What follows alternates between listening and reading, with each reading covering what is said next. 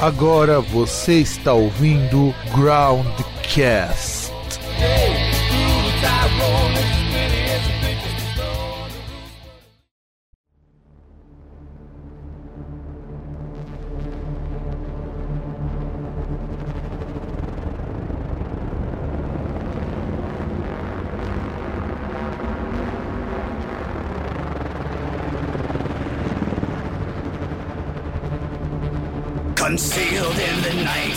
light of the moon. Undetected.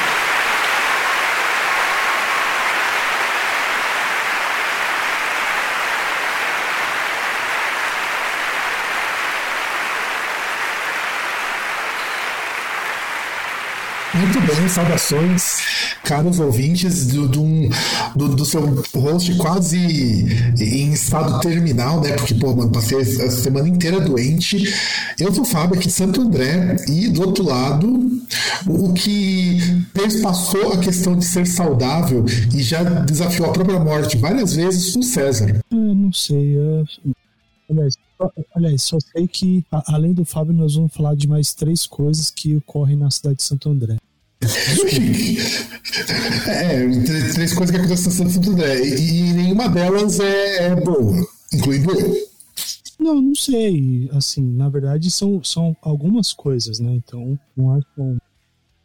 Porque, afinal de contas, hoje vamos finalmente, né, fazer o nosso review, quer dizer, um review barra achincalhamento de mais um disco novo do Megadeth. E, e- será que nesse programa, desde você ele quebrará a tradição de lançar sempre um disco bosta pra gente achincalhar e os fãs acharem que a gente tá errado? Vamos ver, né? Va- Vamos, ver, será?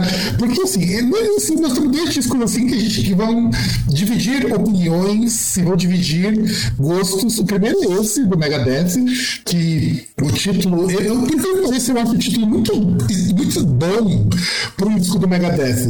The Secret Die in the, Dead, in the Dead, que é baseado em Faroeste esse, esse slogan baseado em faroeste. E, e é com a capa, assim. Desse sozinho mais recente do Megadeth é a melhor capa que tem, mas não tem uma capa que eu mais detesto, porque, mano, eu acho que todo, toda banda de metal tá fazendo todas essas capas com render 3D e tá tudo igual que me incomoda isso. Mas, mas faz tempo, né? Que antigamente, assim, antigamente, digamos, sei lá, fim da década de 2000, de, de 90 e a década de 2000, isso aí você tinha nas bandas, é, banda de power metal, algumas bandas, o, algumas bandas de heavy metal, né? Tipo Iron Maiden, né? Com aquela. Lembra o Days of Death? Que já acho uma capa, uma, uma capa horrorosa, inclusive, horrorosa. Que nós já comentamos aqui, inclusive. E de repente, a minha primeira crítica pra esse disco é essa capa, que ela é bonita, como capa ela é bonita, mas toda banda de metal parece que faz a mesma capa. Sabe, Gojira tem uma capa assim, o. O Iron Maiden tem capas assim, Senjutsu mesmo é desse estilo de arte. E isso me incomoda um pouco. Ainda que o Senjutsu não ficou com essa cara de, de 3Dzão do PlayStation, mas essa ficou. Mas pior que. Deixa eu, deixa eu fazer o reaction aqui na hora, porque confesso que não tava nem lembrando da capa. Vamos aqui. Tipo, eu lembro da capa, mas esse ponto que você falou aí, realmente eu preciso dar uma olhada aqui mais. mais detalhado. Não tem muito que mais detalhado nessa capa, cara. É, é uma capa assim, ela é bonita esteticamente falando, mas, porra, mano. Che- Chega, né? De tanta banda fazendo capa render 3D, com cara de gráfico de PlayStation. É que é uma coisa que não me vem à mente direto, assim. Não é motivo, eu só quero ver a capa, não quero ver o review. Não, já, eu coloquei na pauta, César. Tem na pauta, você não precisa procurar na internet. Abre a pauta no Notion. inclusive, é, é, como vi na pauta não tinha. Então, é... ah, Foda-se, fecha essa merda, vai tomar no cu. Google Imagens, tá- só pra variar, nunca ajuda, né? Não, é, a gravação é assim mesmo. Olhe bem essa capa na pauta. Eu coloquei, tá com uma resolução boa, inclusive. Tá, depende da boa vontade do Notion, que hoje, quando eu editei a pauta, funcionou. Agora já tá pedindo arrego. É. Cara, vamos lá, Notion. O que, que você tá carregando tanto aí? cara? É, o meu demorou um pouquinho pra carregar também. Mas vai, vai na fé que ele carrega. Enquanto o César vai abrindo o, o note que já era pra ter aberto, A frente escondida, porra da cara. Aqui. É, não sei, eu acho que o Mustaine ele andou jogando muito Red Dead Redemption, não sei. Pois é, cara, bem lembrado, cara. Eu não tava... É bem estilão, inclusive a pose do cara. E Red Dead Redemption é de faroeste, o que justifica o título. O 2, inclusive, né? Aliás, aliás, você ficou sabendo que o Mustangão agora é faixa marrom no jiu-jitsu, né? Marrom é. Aliás, eu, eu, eu vi que ele subiu de faixa, mas eu não lembro. não lembro Marrom, ele é, tá, no, tá no máximo já. Ele é jiu-jiteiro agora, junto com o Kiko Loureiro e com mais um cara do Megadeth. Mas o baterista. Mas o baterista, e todos, tudo fizeram jiu-jitsu lá na academia dos Gracie que tem lá nos Estados Unidos, claro. Cara, na verdade, não- aí que é estranho, não parece tanto faroeste, porque assim, até você olhando aqui o a arquitetura, essas coisas, parece um pouco mais tipo, sabe, é, porra, Inglaterra, século XVIII. Vitoriano, César. Vitoriano. É, eu não sei terminologia, mas, tipo, parece, porque assim, tem carruagem e tal, mas, tipo, você vê que a, a rua é asfaltada, você vê que tem prédios ali, então. Sim, mas, é, mas a pose, o- a composição é meio faroeste. Ah, é que o, faroeste eu acho que ele vai mais pelo, pelo Pantone, entendeu? Pelo range aí que é bem amarelo, bem faroeste. Mas, Não, e, e o fato de você ter o cara segurando a pistolona, melhor estilo Buffalo Bill. Não, e, e o pior é que ainda por cima o cara é canhoto, né? Porque a, a pistola ela tá do lado direito, o coldre está do, coldre tá do lado direito, será que é isso mesmo? Sim, lá direito. Eu eu não tô com. É, o coldre tá do lado direito, só que o. Fico esquecendo essa. Fico esquecendo a, a terminologia. Você tá falando do cabo, né? Isso, o cabo. O, o da tá empunhadura. Hã? Tô falando da empunhadura da arma, virada pro lado esquerdo, né? Isso, a empilhadora ela tá virada para frente. Ou seja, seria algo que, aliás, na verdade é até algo bem horrível, porque assim, quem é que vai cruzar a mão pra sacar pra poder. Puta que pariu. Não, é que assim, agora falando de- da parte real da coisa, jamais um pistoleiro usaria um coldre na cintura. É o pior lugar do mundo sacar uma arma. Não, então, aí o coldre aí vem aquela questão dos westerns, né? Sim, porque o coldre, coldre mesmo, ele fica debaixo do braço, porque você saca assim. Mas sempre dá na, Então, na oposta. Então é o coldre do lado esquerdo para quem, é, pra quem é destro, por exemplo. Não, ao contrário. Não, cara, você vai, você vai sacar a arma assim, César? Não, você saca a arma desse jeito. Cara, cara, E mesmo na cintura, colocar pro lado não é prático para sacar a arma. Se você estiver com coldre, é mais fácil você sacar na contra. Porque é mais rápido você tirar e apontar do que você fazer assim e deixar a mão reta. Você não fica em posição de atirar. Mas aí eu tô falando até de você pega em relação ao que mostra, por exemplo, o filme de faroeste. Sim, sim, é o que eu tô te falando. Não, não, mas o coldre, no, no, em filme de faroeste, o coldre tá sempre na mão, do, do lado da mão que saca. Que é o que eu falo pra você, não faz o menor sentido. Na prática é a pior posição. É que nem, é que nem você pensar em filmes de, de espadinha, o cara sacar a espada da cintura. A cintura é o pior lugar pra você levar uma arma. Ah, então você acha que tem que fazer igual He-Man, sacar das costas? Seria o correto, mas não, também não dá, as costas é pior ainda. A espada ela normalmente fica, ficava num alforje num cavalo próximo. Você poderia levar ela do lado, mas, você, mas ela é ruim para você tirar. Se você parar pra pensar, é que nem você pensar a espada de samurai. Ela é sempre do lado oposto ao qual você saca. Por quê? Porque é o que naturalmente você conseguiria sacar atacando. Mesma coisa da arma no, no coldre do lado onde você tira. Você chegar, chegar atirando é muito mais difícil. É muito mais difícil acontecer isso daí. Por isso que, eu- por isso que o coldre, o coldre mesmo, ele fica aqui. O coldre. O, e, policial, e policial, quando utiliza, você vai perceber que o policial, ele sempre utiliza a mão oposta, ou onde tá. Então, se ele é canhoto, você fica na mão de, o lado direito, se ele é destro, com o lado esquerdo. E aí dá pra perceber que o cara realmente é canhoto, porque a arma tá virada pro lado da mão esquerda, não pra frente. Aí justamente, justamente chegando no ponto que eu queria contar. Aí provamos que Vink Metalhead é canhoto, ou seja, comunista. Ao contrário do Dave Mustaine.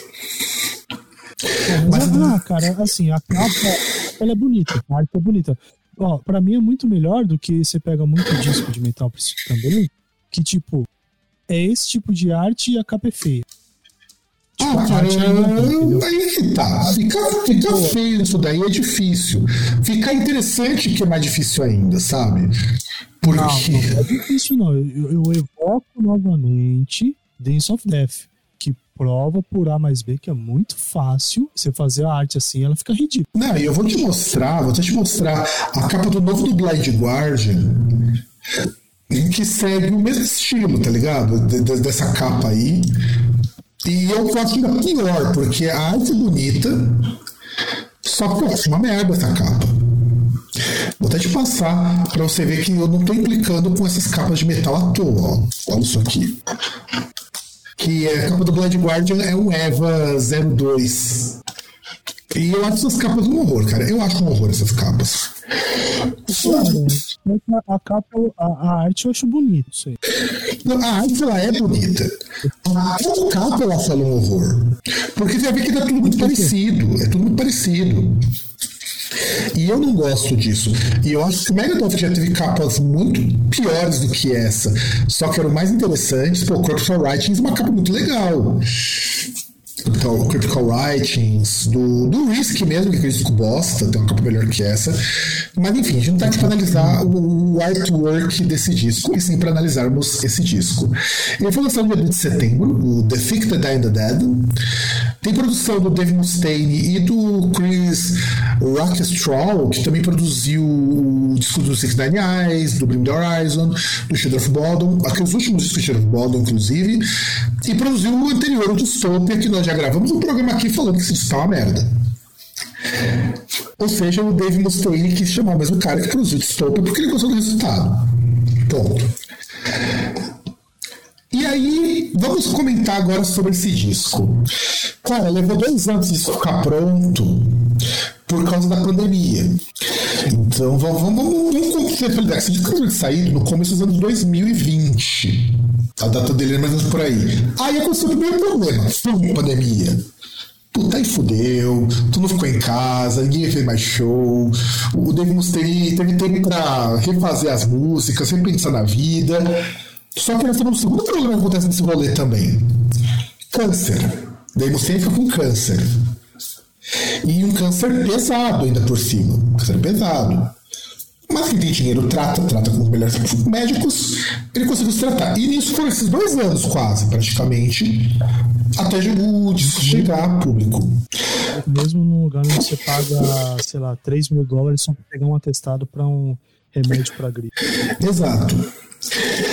E ele pelo câncer, o disco já estava pronto no começo do ano. Ou seja, esse disco saiu em 2 de setembro, na verdade, era de sair em janeiro. Mas, o que, acontece? Porque, afinal de contas, no Megadeth nem tudo são flores.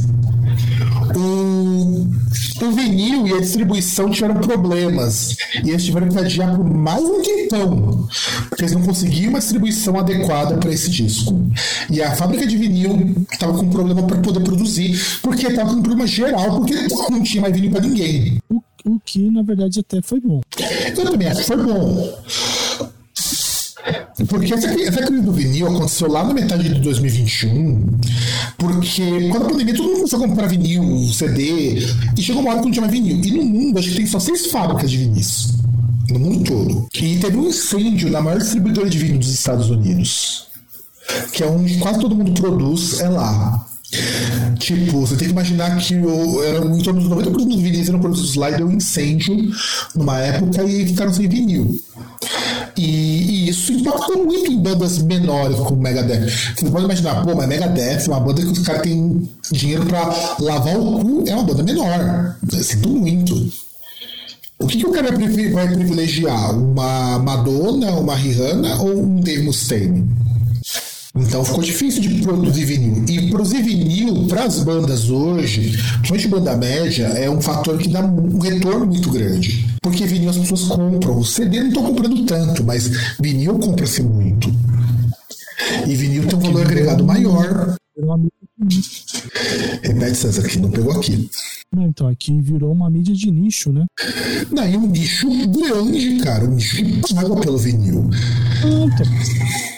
Tudo bem, mas é, mas, é, mas é uma mídia de nicho e, e obviamente, assim, para continuar sendo produzido tem que ser lucrativo. E é, e é puta lucrativo porque também as bandas investem pra caramba, porque faz o, fazem coisas especiais, né? Para isso. Sim, vinil às vezes com faixa a mais, com uma arte melhor, é, coisas, coisas que valem comprar, mesmo que você não tenha um tocador de vinil.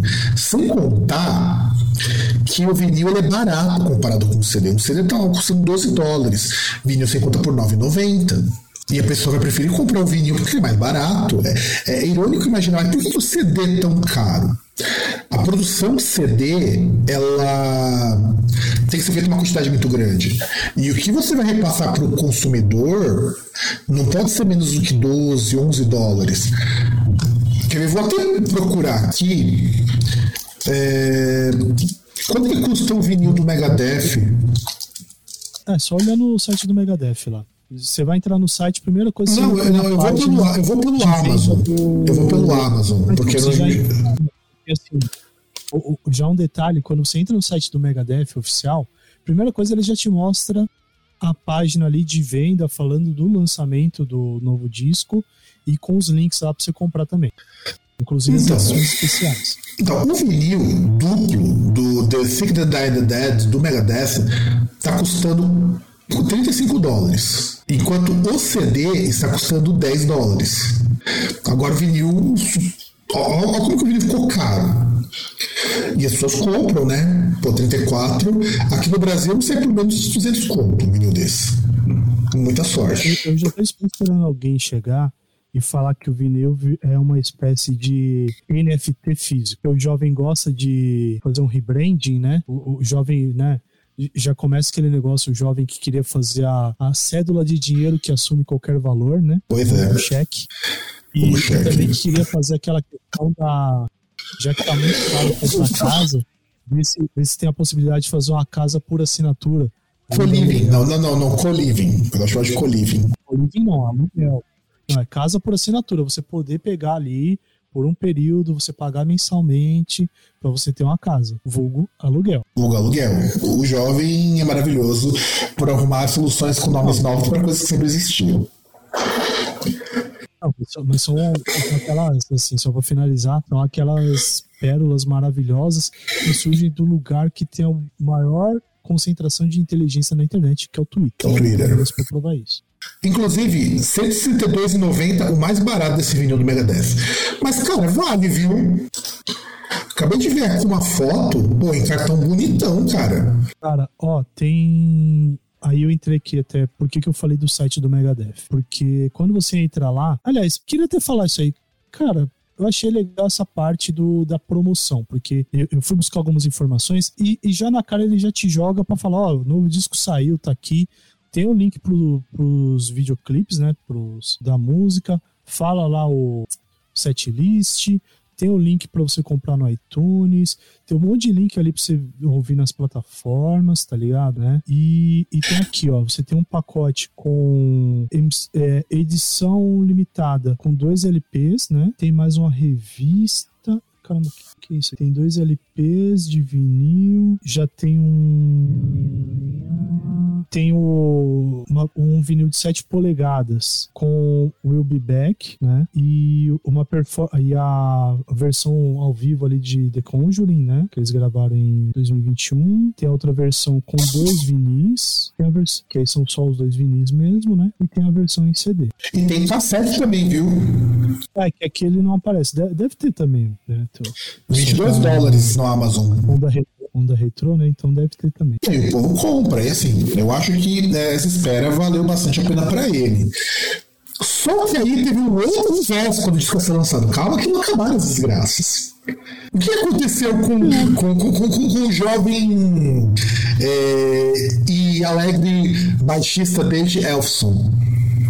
Então, mas você acha que isso foi uma desgraça? Eu acho que não, cara. Eu acho que foi uma coisa boa.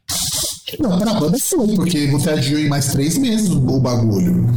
Não, foi coisa ótima, né? Porque você, pega um cara lá que fala que, né, que, que você acha que é uma coisa, mas o cara é outra, tá ligado? É igual aquele lance lá do. Aliás, inclusive nós comentamos isso na, na época que, sabe, que aconteceu esse escândalo do, do cara mostrar a bingola pra uma moça. E que não é nenhum problema de mostrar bingolas pra moças desde que você não seja casado, desde que sua esposa saiba. Porque é a mesma coisa que aquele cara do, do Menor lá, que curte né, ver imagens impróprias de menores de 18 anos. Não, não, não, não só ver imagens impróprias. É, é alguém que, digamos assim, é, tem prazer em novinhas. Ah, cara, não, não, não, não vou nem fazer piada com esse assunto. Não, nem dá, nem, nem dá, cara, nem dá.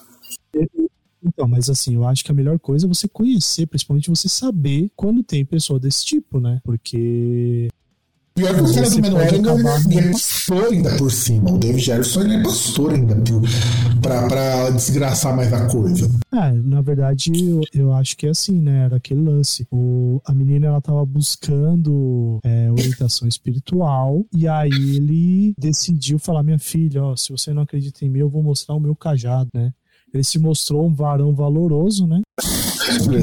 Não deu certo. É, queria ser o varão dela e, no final das contas, tomou uma demissão bem feita. Mas, sim, eu concordo com vocês que foi para bem, porque, claro, o Dave Mustaine não vai chamar um cara qualquer chama Steve de Giorgio, que coloca o David Jefferson no bolso só tocando três cordas, porra. Tá, então eu vou, eu vou fazer uma pergunta agora que tá aqui nas minhas notas pessoais, tá? Chegamos no assunto que eu queria chegar. Quem é o atual baixista do Megadeth? Não tem.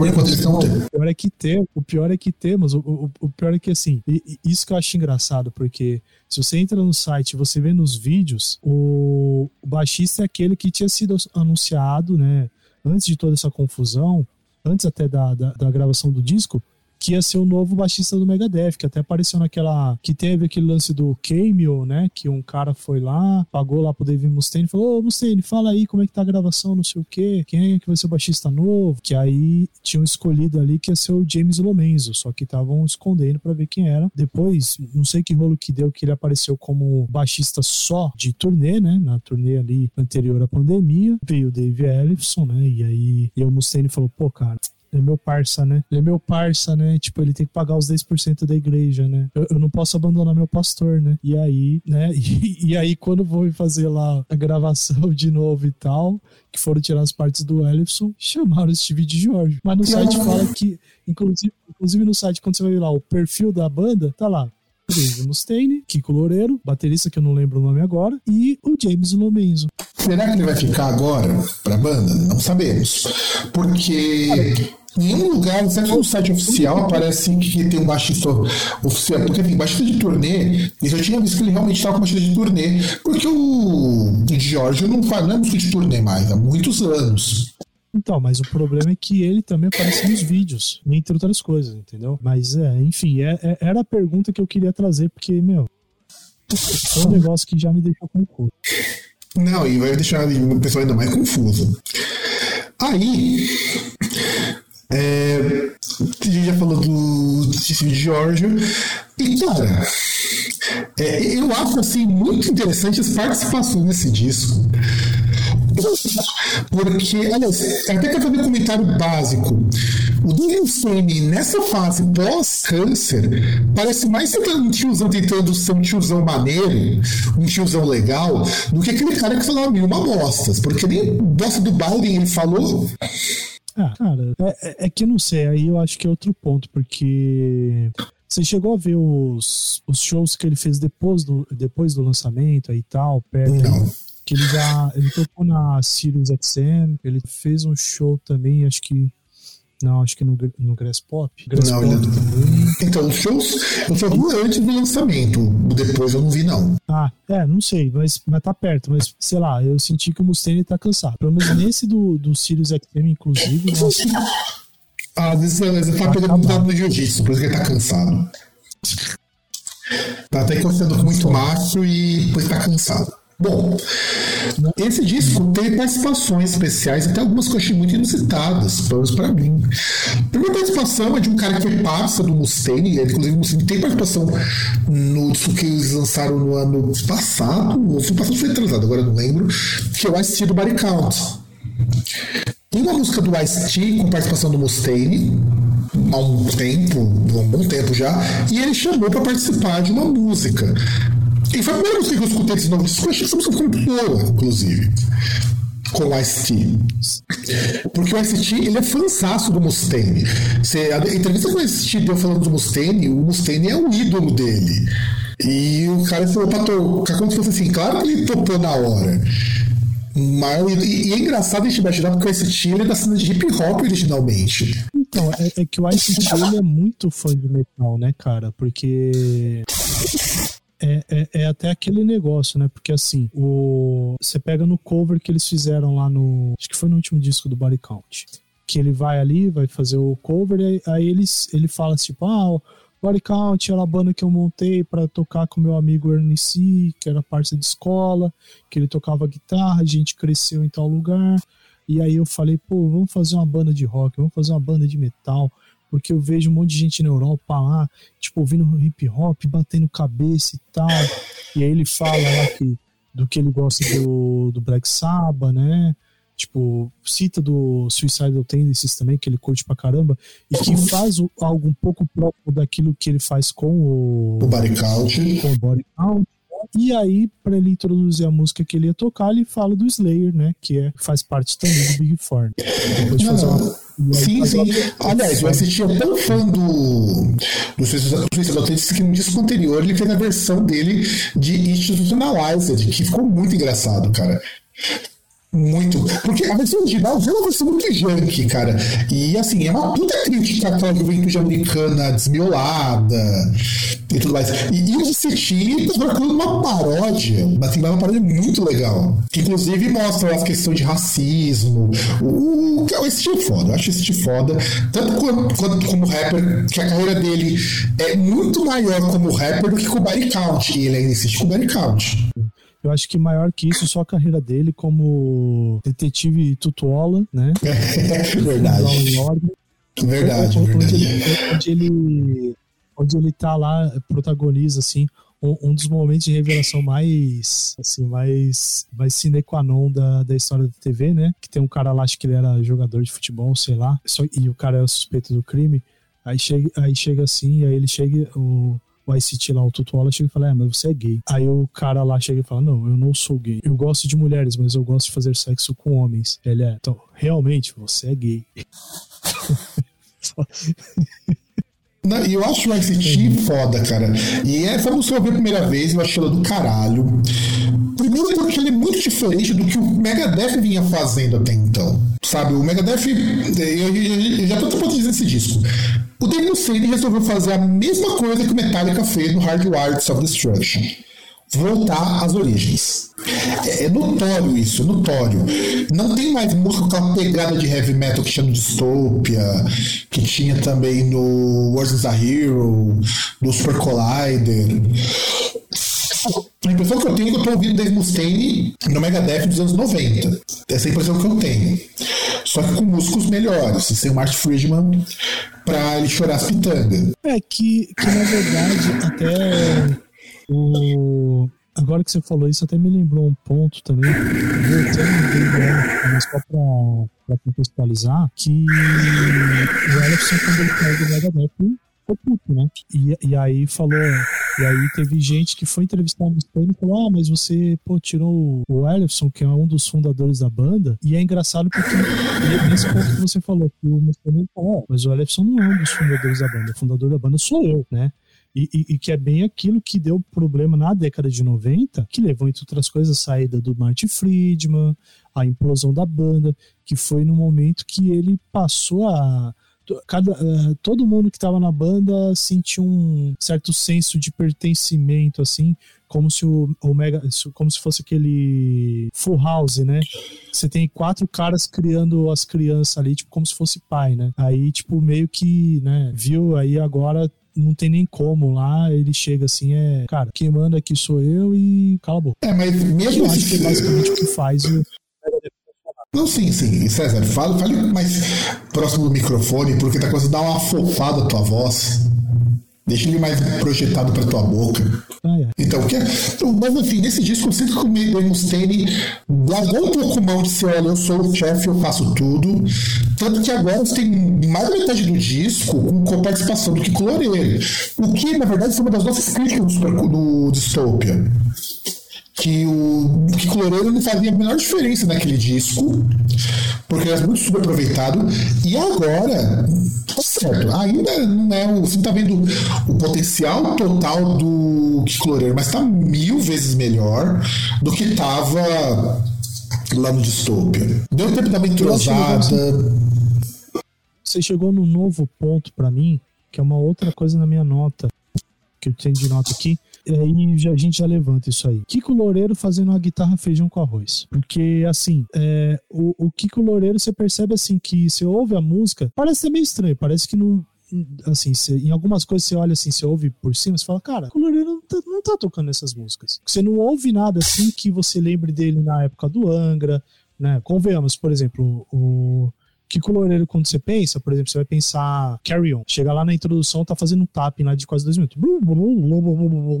Subindo e descendo, certo? Coisa que não tem nesse disco. E, e você percebe que, assim, até as músicas, assim, elas são, são mais diretas. Então, são músicas que não pediriam o Kiko Loureiro do Angra, certo? Sim, Pelo sim. o Kiko Loureiro shred, né? Fritador. Mas ele, ele vai, ele, ele contribui e, tipo, e ele contribui dando aquilo que a música pede, jogando pro time, né? É, é diferente. Aí eu con- concordo contigo. É diferente de quando entrou o Jeff Loomis na banda.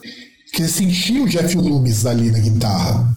Até porque o estilo do Jeff a timbragem do Jeff Loomis é muito característica. Não, Jeff Loomis não, pô. Sim, ele tocou. Não, outro guitarrista do, do Nevermore, o Chris Broderick. Então, tem lá o, o Chris Broderick. Você sentia que tinha alguma coisa ali, sabe? E Até o. É, é que, sei lá, o, o- Acho que era James de Menza, que entrou na época lá depois que a. Depois que o Meg- Megadeth acabou a primeira vez, que ele teve que operar a mão e tal, que aí ele tinha que lançar um novo disco lá pra, pra gravadora antiga, né? sim, sim. Que aí entrou esse, esse monte, que é James de Menza, um negócio assim. Que também tinha um estilo. Apesar que o estilo dele era é, passável, né? Só que aí ainda tinha aquele lance de ser muito recente a separação do.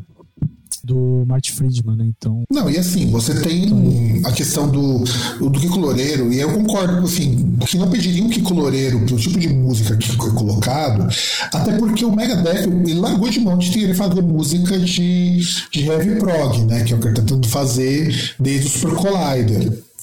E aí falou, não, vamos fazer uma volta de origens. É tipo você pegar o Hardware of Self-Destruction do Metallica, é meio que uma volta à época do Master. A gente comentou isso daí na nossa análise do disco. E- Sim, eu até citei, porque na verdade não é, não é nem só do Master, né? São algumas referências que você pega aqui ali da chamada fase heróica do Metallica, que vai até. É, Black Album. É, vai até, não, vai até o Black Album mesmo. De fato, de fato, vai até o Black Album. Porque o Black Album ainda tem aquele. Metade, uma prova significativa do Black Album ainda é Metallica Trash. Ah, mais ou menos. Tem, tem, uma ruptura, tem algumas mudanças lá mais, mais drásticas, né? O, o, o, o Metallica, ele. Aliás, na verdade, isso aí é um ponto. Eu não sei se a gente chegou a prever em algum momento, mas eh, a gente percebe que as bandas acabam que meio que. Eu não queria falar que é fanservice isso aí, porque, sei lá, não. E não, tem, não né, e não, e não tem fanservice. nenhum músico vestindo decote pra ter fanservice. Não, não, não, porque assim, ó, vamos lá, teoricamente fanservice é você dar aquilo que o fã quer, certo? Tipo, a, a não ser que você, por exemplo, você vai colocar alguém com decote se você tem um fã, se você pensa no fã punheteiro, mas de resto, Que, que é o que tem nesse meio metal, cara. Porra, mano. E você sabe disso. O que na verdade, o que a gente mas- pode dizer. O que a gente pode dizer. O que, o que a gente pode dizer é o seguinte. Isso vale pro Iron Maiden, nós falamos sobre o Senjutsu. Isso vale pro Metallica, nós falamos no Hardwire. E tá falando pra esse disco do Megadeth. Tudo voltando às origens. aliás, um pouco também o, o Sepultura no Sepultura. No Quadra, né? No Quadra eles fizeram isso. No Quadra, até mesmo no outro, né? no Mesh Messiah, né? Tem Messiah. A- a- já começa pela capa que evocava a capa do Arise, né? Então, e- mas isso acontece, e eu pego isso porque acontece o seguinte: são bandas muito longevas, bandas com 20, 30, 40 anos de existência. São bandas que vêm de estilos que você não tem muito para onde ir sem desconfigurar completamente o que o fã mais tradicional espera. Não é que nem, por exemplo, você vai escutar um Faith No More. Você espera que os Faith No More sejam um muito porra louca. Você vai escutar um Night Nail. Você espera que o Trent Reznor vai fazer umas birutice com o grupo. Você vai escutar até mesmo esses grupos mais, mais avant-garde, você espera isso. Mas não essas bandas muito grandes. Você não espera uma grande mudança. Você não espera nada, né? Porque você, você imagina que vai ter alguma novidade, né? O, a- o, o ponto aí é a imprevisibilidade, né? Exato, exato. Nesses grupos aí você realmente espera que seja algo imprevisível. Não é o caso do Metallica, não é o caso do Megadeth, não é o caso do Iron Maiden, não é o caso do Queensryche, que aliás o novo disco tá muito bom, do Queensryche, Queensryche mesmo, tá muito bom. Você não espera nada disso. Não espera. E tentaram também tiveram resultados aí que, né, questionáveis, né? Tanto em qualidade quanto em aceitação. de público em mim. É, é o que eu pego muito da questão de por que o Megadeth resolveu voltar às origens. Porque tá todo mundo fazendo isso. A questão de você não querer uma coisa mais complexa, e ele podia, podia fazer o feijão com arroz deles lá e fazer que nem acontece no Count Auto Extinction, que é um disco bem complexo para um thrash metal, sabe? Mas não, ele optou por fazer um disco que remete muito ao começo do Megadeth. Muito, muito, muito o comecinho da banda. Só que com a produção melhor, com músicos melhores, com um Dave Mustaine um pouco mais assertivo em muitas coisas. Tanto que assim, eu não posso dizer que o disco ele é ruim, mas é interessante isso. Que não dá mais pra dizer que é um disco ruim. E o. Não, pode ir. Não, não, eu só queria colocar isso daí. E, e que a produção tá muito foda. Eu acho a produção disco do caralho. Diferente do outro que nós vamos comentar futuramente, que a produção não salvou o disco, aqui a produção conta muito. Porque algo que me incomodava muito no Dystopia, e nesse não me incomoda, é que hoje tá tudo igual. As, as linhas instrumental. é, Eu acho que tá uma coisa muito bem feita aí, sabe? Ah, mas a gente tá chegando num ponto aí, tem essas bandas, não tem como ser mal produzido, né, cara? A, a, a- crise atualmente ela é muito mais de criatividade, né? Pô, nó- nó- nós estamos numa época que assim, você tem que estar muito, sabe, você tem que ter recursos limitadíssimos, assim, para você ter uma má produção. Pro- Produzir bem é muito mais barato. Muito Não, e é, e é meio que uma necessidade também, né, César? Vamos ser bem francos. Produzir um disco bosta hoje é atestado de incompetência. Não, não, então, tem uma produção bosta, é, sim. É, porque aquele negócio, assim, é, é, é o tipo de coisa que, sei lá, não sei nem se no black metal é aceitável você ter um disco bosta, assim, tipo, mal produ porcamente produzido, sabe? Porque até mesmo o black metal mesmo já, já, é, já se expande, já tem subgêneros que vão para um ponto de que você não, você não pode ficar com a cabeça parada no tempo lá, na, na década de 90, no, no negócio porcão mesmo e Não, você até tem bandas que são mais porconas, mas você vai ter uma produção muito boa para captar tudo isso. Até porque a boa produção permite que até sons bostas fiquem interessantes de escutar. É, então, então, mas eu digo na produção porca mesmo, né? Tipo, é, é algo que não tem, não tem lugar, né? Porque, é- porque é uma. Até porque, assim, por exemplo, se for uma banda que vai começar, uma produção merda assim, tipo, o cara pode simplesmente olhar e falar, pô, isso aqui é uma bosta. Tipo, o cara nem vai pensar no ponto de, tipo, ah, os caras não tiveram como produzir. A não ser que ele vá ver ao vivo, mas ainda assim, porra, di- dificilmente, né? Se antigamente podia ser, dependendo do, do contexto, ser difícil alguém ir ver uma banda, assim, ou sentir interesse pra ir ver ao vivo uma banda, imagina hoje. Cara, Tá hoje, mais hoje, fácil.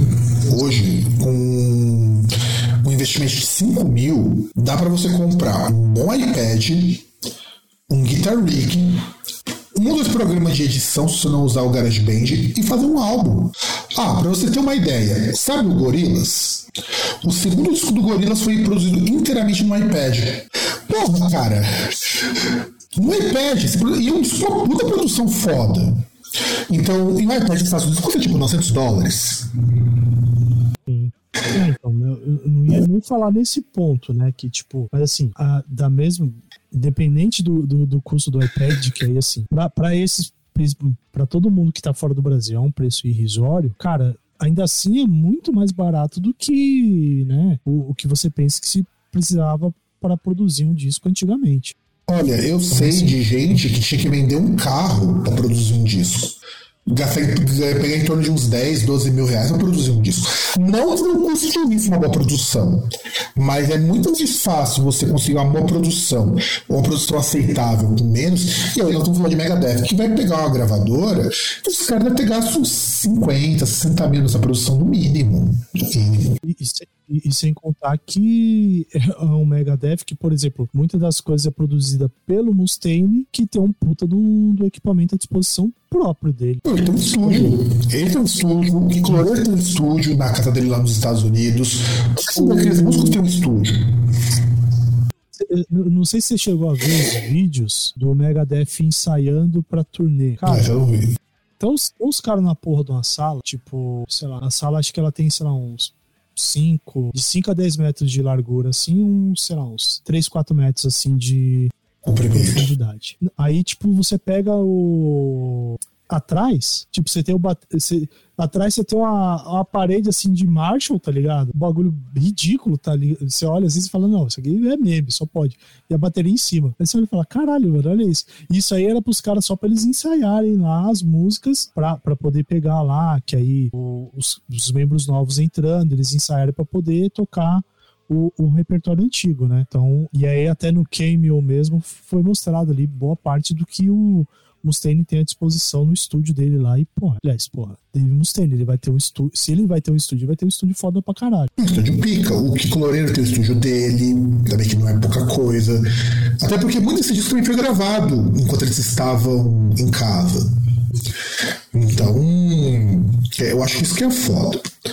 E aí, Vamos agora falar as nossas críticas e ver com as críticas especializadas. Tudo crítica especializada, falando que são disco foda pra caralho. César, eu quero começar contigo.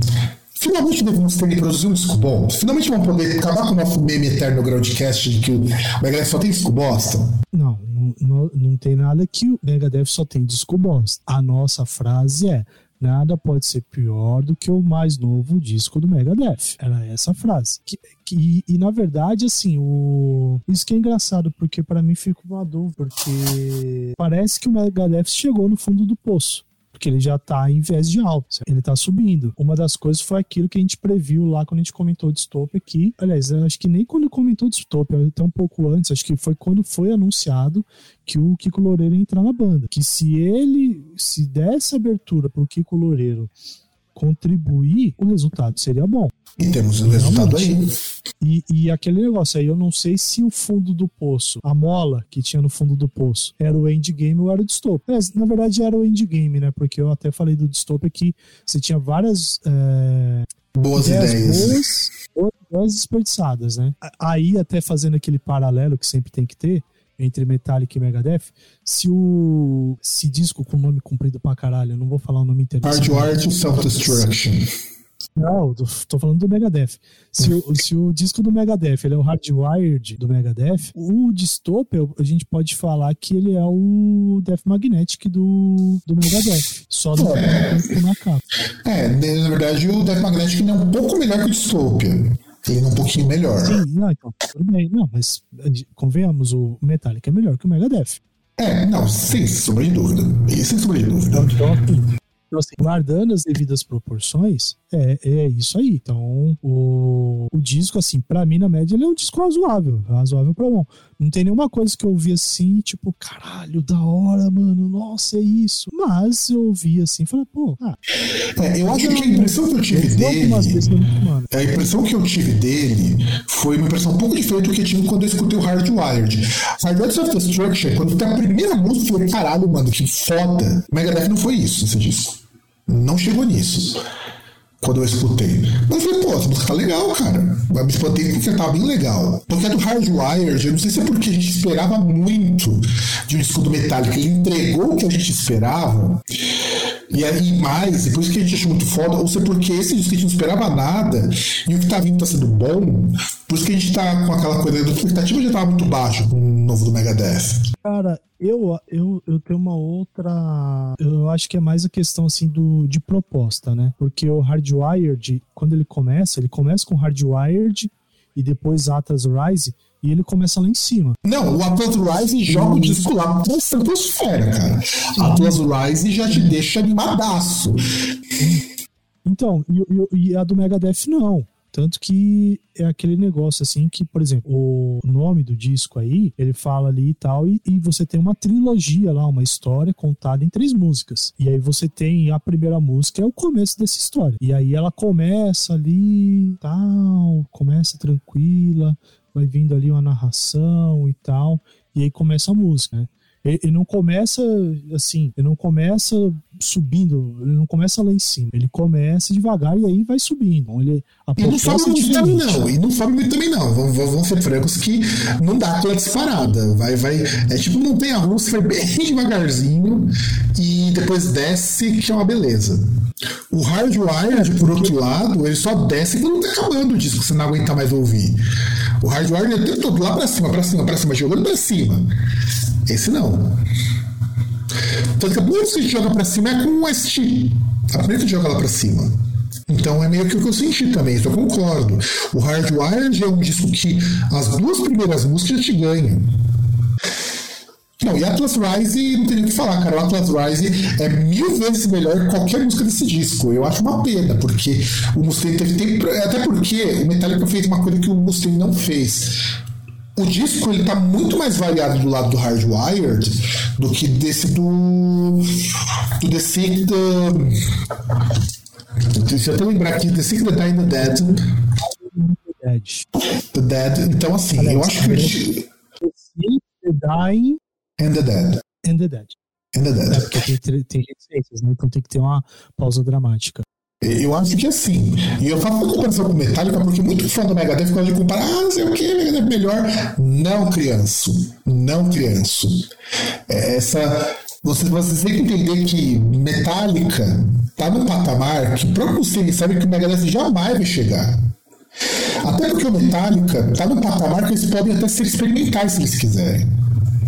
Aliás, o, o Metallica, eu já defendi essa tese que ela é a maior banda de metal atualmente. É. Pra não, não dizer de. Cara, até, até diria de rock, porque eu digo banda em atividade que tá produzindo. Não dá pra comparar com Rolling Stones que não tá produzindo quase nada. É, tipo, os caras têm as turnês e tal. Não, e eles, eles, eles, e o Guns N' Roses são muito próximos nesse sentido. Mas, mas, por exemplo, aí tem uma coisa que eu queria perguntar até. Porque, tipo, eles não começam com o primeiro single, né? Esse disco. É verdade. Né? O, eles começam o, a primeira música, que é a The Sick, The Dying and The Dead, é, foi o último single lançado, né? Foi lançado justamente agora em setembro, né? Quando foi lançado o disco. E é a primeira música do disco. É, eu acho que era meio pra esquentar as pessoas, sabe? E não vamos esquecer também que tem dois covers nesse disco. Inclusive, dois covers que eu acho assim muito interessante. O primeiro é o cover de Police Truck, que vem na versão digital e também na versão do. que tá no Spotify, que é um cover do Dead Kennedys. E um cover de The Planets on Fire, Burning Hell, do Sammy Hagar, com a produção do Sammy Hagar. E eu acho interessante porque, assim, o Sammy Hagar, ele é um artista que o Davis ele gosta do Sammy Hagar, é, muito curioso. Só que isso não acontece direto, cara. O Sammy Hagar toca direto junto com o Megadeth em turnê em show aqui ali. E, e, eu acho muito legal você trazer gente assim, mais ou menos, não tá trazendo aquele cover muito distante, aquela coisa de uma outra cena, não, tá trazendo coisas próximas. Isso é um ponto super positivo nesse disco. Ou aquele negócio, não tá fazendo aquele cover do Easy que todo mundo faz, né? É. Que eles fizeram no Endgame. Apesar que o, o cover do Lizzy foi o ponto alto do Endgame. É, mas, mas, cara, pensa o seguinte, esse aí é o Mustaine pensando mais ou menos como, como Metallica, né? Porque assim, se eu fizer uma cover e eu trouxer o cara, o autor original, pra cantar, então eu não pago royalties. Não, royalties ele paga, mas é diferente. A distribuição é diferente. Eu sei, tá enchendo o saco. Mas, tipo, Não, não, isso, é- não, e, e o Mustaine tá indo por um caminho que se ele fosse maior, ele faria a mesma coisa que o Metallica. Afinal de contas, o Metallica consegue. É tão grande Metallica que ele pode se dar o luxo de lançar um disco com o Lou Reed, que geral não curtiu, lançar um disco mais experimental, que é o Saint Anger, e ainda gravar um Metallica com artistas de outros gêneros. Nunca o Megadeth vai poder fazer isso sem perder fã, sem perder dinheiro. O Metallica não precisa perder fãs, não precisa ganhar mais fã. O Metallica vai ter fã a, a qualquer hora. aliás, não, mas, mas convenhamos, né? Cara, não façam disco com o Lou Reed, por favor. Ninguém merece Lulu parte 2. Até porque o Lou Reed morreu, né, cara? Foi o último disco que o Lou Reed gravou. Ah, então, mas enfim, não façam discos que possam parecer, porque, por exemplo, pro Megadeth fazer algo igual, ele iria atrás de alguém tão insólito quanto o Lou Reed como parceiro. É, coisa que jamais o Mustaine faria parceria, porque hum, o público do Megadeth é muito sensível. Assim como o metaleiro é muito sensível não aguentou o Lulu. Ah, mas o Lulu é uma bosta. Não dá. Tem, tem- tem coisa que você tem que executar direito. Se você não executa direito, não dá. Por mais falar, ah, não, valeu a tentativa. Cara, quer tentar? Fa- faz carreira solo. Faz carreira solo, porra. Aí você tenta se quiser. Você, você grava o seu peido lá e. Mas aquilo ali não é nem um disco do. Metallica, cara. Aquilo ali é um disco do Lou Reed. Não é nem disco do Metallica. Não, disco do Metallica, Metallica e Lou Reed. Mas é um disco do Lou Reed. E a banda inteira. Mas é um disco do Lou Reed, não é um disco do Metallica. Eles contam a discografia do Metallica por ter participação da banda inteira, mas não é um disco do Metallica. É um disco do Lou Reed. Foi o Lou Reed que chamou o Metallica pra gravar porque ele queria um disco de heavy metal. É por isso. E o Metallica topou, porque os caras do Metallica, nisso o Metallica tem muito mais visão como músico do que o Mustaine vai ter. Que é o que faz a gente perceber por que, que o, esse disco The Sick That Die The Dead é um disco do mediano pro bom. Eu classificaria isso também. Eu acho que ele tá mediano pro bom. Eu acho que o disco ele é muito bom como um todo. As músicas são boas no geral, mas não tem nenhuma música que você escuta. Mesmo do ST, que eu gostei bastante, escuta e fala, puta, que música fora do caralho. Não tem isso. Não tem. E tudo certo, tudo certo, cara. Eu não vejo problema com não ter, mas não tem. É, então, é que, é é bem esse negócio. Ele é um dis- disco mediano, só que, né, no caso, pra aquilo que tava ocorrendo, era um disco, era uma coisa que, se o disco dele já é mediano, tá bom demais. Tá bom. Eu acho que se as bandas começassem a ir mais, mais pé no chão no que elas querem produzir e fazer direitinho o básico, eu acho que funciona bem. É, é diferente do que vem acontecendo ultimamente com as bandas que não estão conseguindo nem fazer o básico, mas querem fazer uma puta obra gigantesca, tipo Nightwish. Aí tem uma, coisa que eu queria perguntar também, que vem num ponto lá. Porque, assim, a, a ordem dos singles de lançamento, ela obedeceu a, a chamada trilogia que foi feita nos videoclipes. Você viu os videoclipes do... Não, eu precisava ter visto esses videoclipes porque depois que você colocou na chamada, eu tinha esquecido que um dos, uma das gravações foi, foi aqui em Santo André, cara. Não, não foi. Na verdade, o que aconteceu foi o seguinte: é, se eu não me engano, foram três vídeos gravados no Brasil. Dois foram gravados em Paranapiacaba, né? Parte de Santo André e Mongaguá. E teve um que foi gravado em Socorro. Que foi numa gruta, que até é aquele do Night Stalkers, que ele faz tipo meio que uma referência do Rio Styx e tal, tem todo um. Mas você não chegou a ver então. Eu não vi, eu não cheguei a ver esses clipes. Devia ter assistido, eu acabei não vendo esses clipes. Não, esse eu esqueci mesmo. Esse eu esqueci. Normalmente eu vejo até os vídeos e esse eu esqueci completamente. Pô, passei a semana doente, cara. Pô, tá vendo, cara? Aí é foda. Quando, quando o César é a pessoa que vê, que lê a pauta, ouve o disco três vezes, vê os vídeos na sequência e acrescenta a parte dele, e, e a única coisa que ele não consegue fazer é colocar os itens dele na pauta na mesma fonte, mesma configuração que tá o resto da pauta, alguma coisa tá errada. Pois é, não, mas, eu, mas eu- em minha defesa, eu passei cinco dias doente, cara. Foi foda. É uma merda passar recesso doente e eu, eu fui rever a pauta ontem, pra você ter uma ideia. Eu fui rever ontem isso daí. E assim. Então, uma- mas aí é triste porque eu, eu- eu tenho uma coisa que eu queria comentar, cara. Porque, por exemplo, o primeiro. Primeiro vídeo e primeiro single foi Will Be Back. Que vem aquele ponto que eu falei para você, né? O ouvinte não tá entendendo. Quando esse vídeo ele foi lançado, já tem um. Foi lançado em junho, né? E aí eu comentei com o Fábio, falei, porra, mas você viu o vídeo lá, mano? Os caras tá com um caminhão velho lá do, do Brasil, que porra é essa? Eu falei, porra, parece que o bagulho foi gravado em Ouro Preto, sei lá, foi gravado na cidade do interior do Brasil. E tipo, e realmente, que é o. Meu, eu, isso que é foda, porque é uma história ridícula, cara. É uma história imbecil demais. E, e é muito engraçado porque, tipo, aí você imagina, esse caminhão era um caminhão do exército, aqueles. Aqueles Mercedes-Benz, tipo. É, é, Bino e. Caralho, qual que é o nome do outro caminhoneiro lá? Esqueci o. Do Carga Total? Carga Pesada? Carga pesada. Do Bino e do Pedro, é? Bino e Pedro, é. Tipo, aquele primeiro caminhão deles, Mercedão, tá ligado? Nossa, cara, o, o nosso ouvinte tem que ter 30 anos ou mais pra saber dessa referência, cara. Não, então, mas, tipo, é um Mercedão velho ali do exército. Aí, tipo, estão os caras num- numa guerra ali, ou num combate, né? E aí você tem algumas cenas de. E, e é engraçado, porque aí vem o caminhão e os caras começam a descer do caminhão e dar tiro. Aí você vê assim, subindo, tem a cidadezinha assim no meio do mato. Aí você, caralho, que porra é essa? Aí tem uma quadra de futebol e fala, mano, bagulho surreal é esse? Aí tem os videozinhos de, de carro. Então, mas sabe, sabe essa quadra de futebol que você vê no clipe? Uma amiga minha trabalha numa escola que é perto dessa quadra.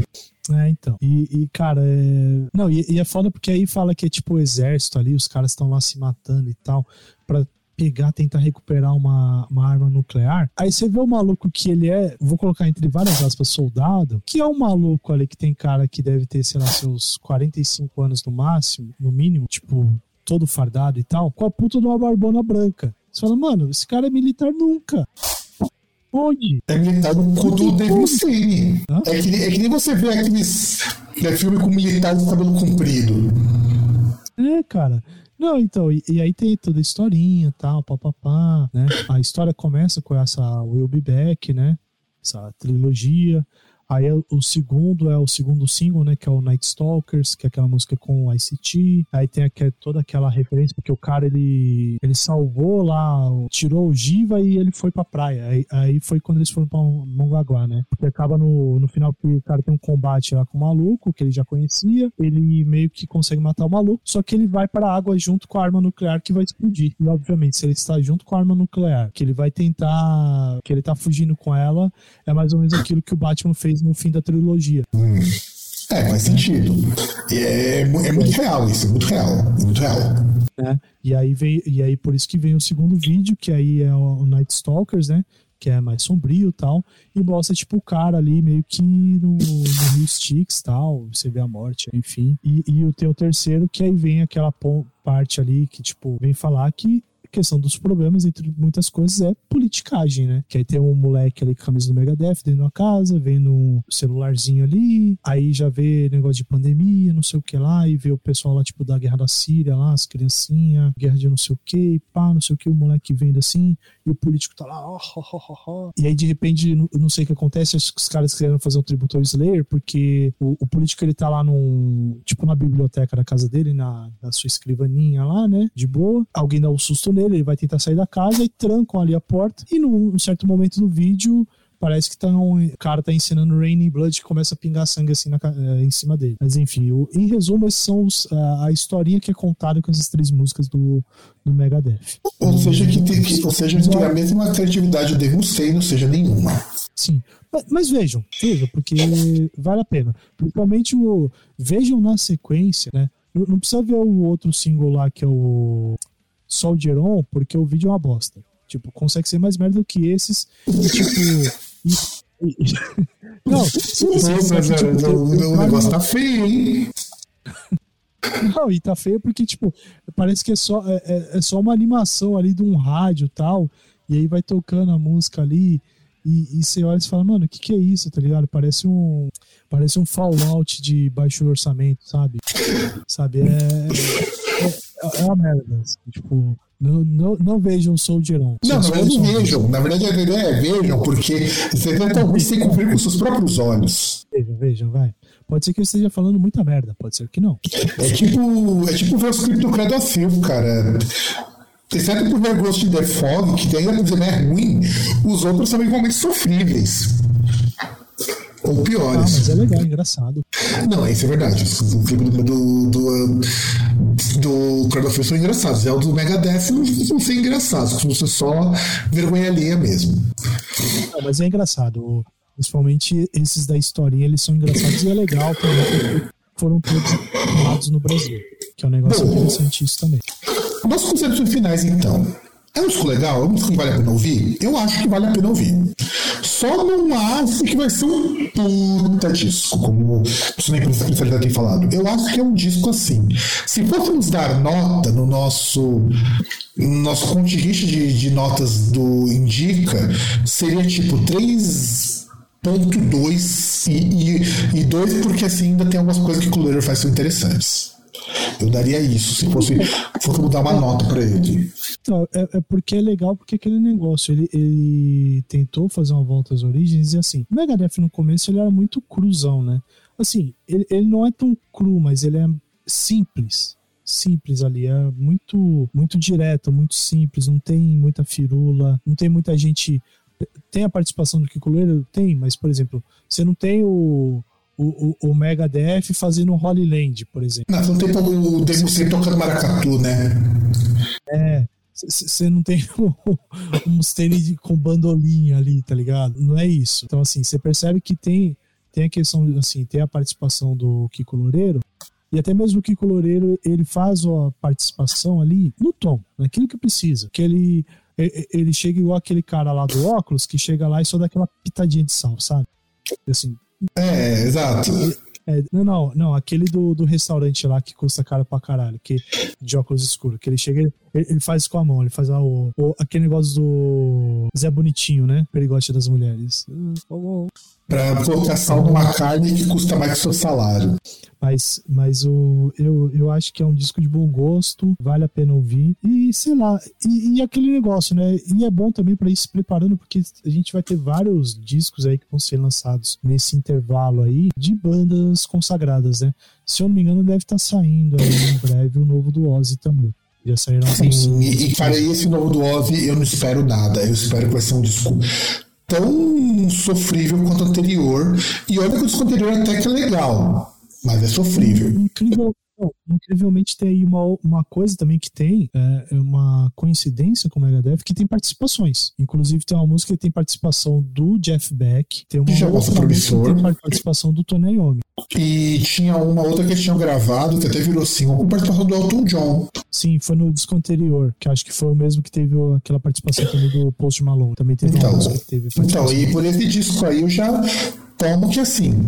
Eu espero que seja um disco bom. Se bem que o que eles vêm mostrando parece que ser também meio que uma volta às origens. Só pelo partido do LM você já percebe que vai ser meio que uma volta às origens também. O que é ok, para banda grande é o que dá para esperar. E é claro que nós também teremos uma análise gostosa, racional, que o César vai amar de paixão. Talvez seja no próximo programa, talvez. Do disco novo Lacuna Coil, que saiu agora há pouco. Não, não vai, não vai ter análise racional porra nenhuma. É, não- não existe. Não existe análise racional desse disco, inclusive, não sei se pelo fuso horário está ocorrendo nesse momento, mas enquanto nós estamos falando, tem um amigo meu que é tão fã ou mais fã do Lacuna Coil e principalmente dessa fase do que eu, que é um amigo meu, Paulo César, que nesse momento está vendo o show do, do, do Lacuna Coil na Áustria. É, ali pertinho de onde meu mora. Ali Pertinho de meu irmão mora. Pertinho, dá acho que uma hora e pouquinho de trem. É, então, que aí ele, tá lá vendo. você acabou, sabe, cara, de verdade, eu peguei pra ver uns shows ao vivo dessa fase nova do Lacuna Coil, os shows são bons, cara. O pior é isso. Como o show funciona. Cara, então, mas é que tá. O, em tese, vai funcionar porque, assim, você vai pegar músicas, principalmente no começo da carreira, que às vezes são mais inspiradas. Né, do que o, o, o que a banda tenta fazer e com músicos melhores. Então, então, assim, não tem como você fazer errado. Não, músicos Você muito melhores. É, o que eu comentei contigo no WhatsApp, que a gente vai ver depois quando for analisar o Coma Lies 20, porque vocês vão perceber que é a primeira vez que uma boa produção e bons músicos não vão garantir um disco de qualidade. É, vai ser uma coisa meio contraditória que a gente vai fazer. E vocês vão entender por quê. Vocês vão entender por quê. Mas é isso, galerinha. Os nossos contatos já sabem. Hoje eu não vou passar contato, que eu já estou cansado também. Nos vemos na próxima semana. Um grande abraço para todo